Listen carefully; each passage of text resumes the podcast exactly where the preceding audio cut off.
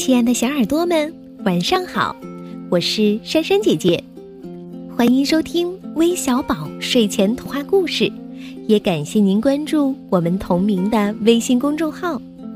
这里不仅有好听的故事、好玩的手工，我们还将为你传递爱的祝福。那今天我们要为两位小朋友送上迟到的生日祝福。一位是二月十三日和舅舅一起过生日的，来自上海的徐汉瑶小朋友，他给我们发来的留言特别有意思。他说：“珊珊姐姐，你什么时候在唱歌呀？那天你生日唱的歌我已经学会了，好想唱给你听呀。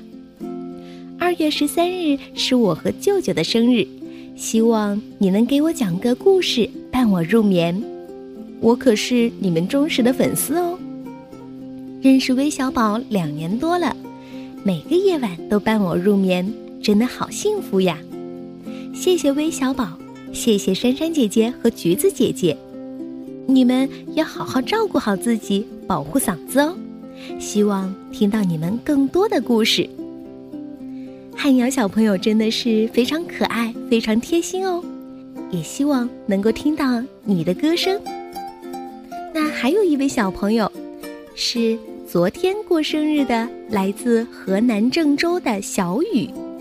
他说：“二月十四日是我五周岁的生日，我非常想听珊珊姐姐和橘子姐姐为我讲个故事。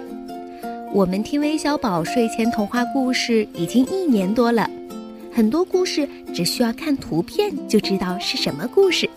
非常喜欢两位姐姐的声音，小雨宝贝。”谢谢你这么喜欢我们的节目，那今天珊珊姐姐就要为徐汉瑶和小雨两位小朋友送上迟到的生日祝福，愿你们在新的一年里天天都有好心情。接下来要把这个故事送给你们，题目叫《我喜欢我自己》。我有一个最要好的朋友。这个好朋友就是自己。我和自己会做好玩的事儿，我会画漂亮的图画，我骑车骑得很快，我还会和自己读好看的书。我喜欢照顾自己，我自己刷牙、洗澡，还有吃有营养的食物。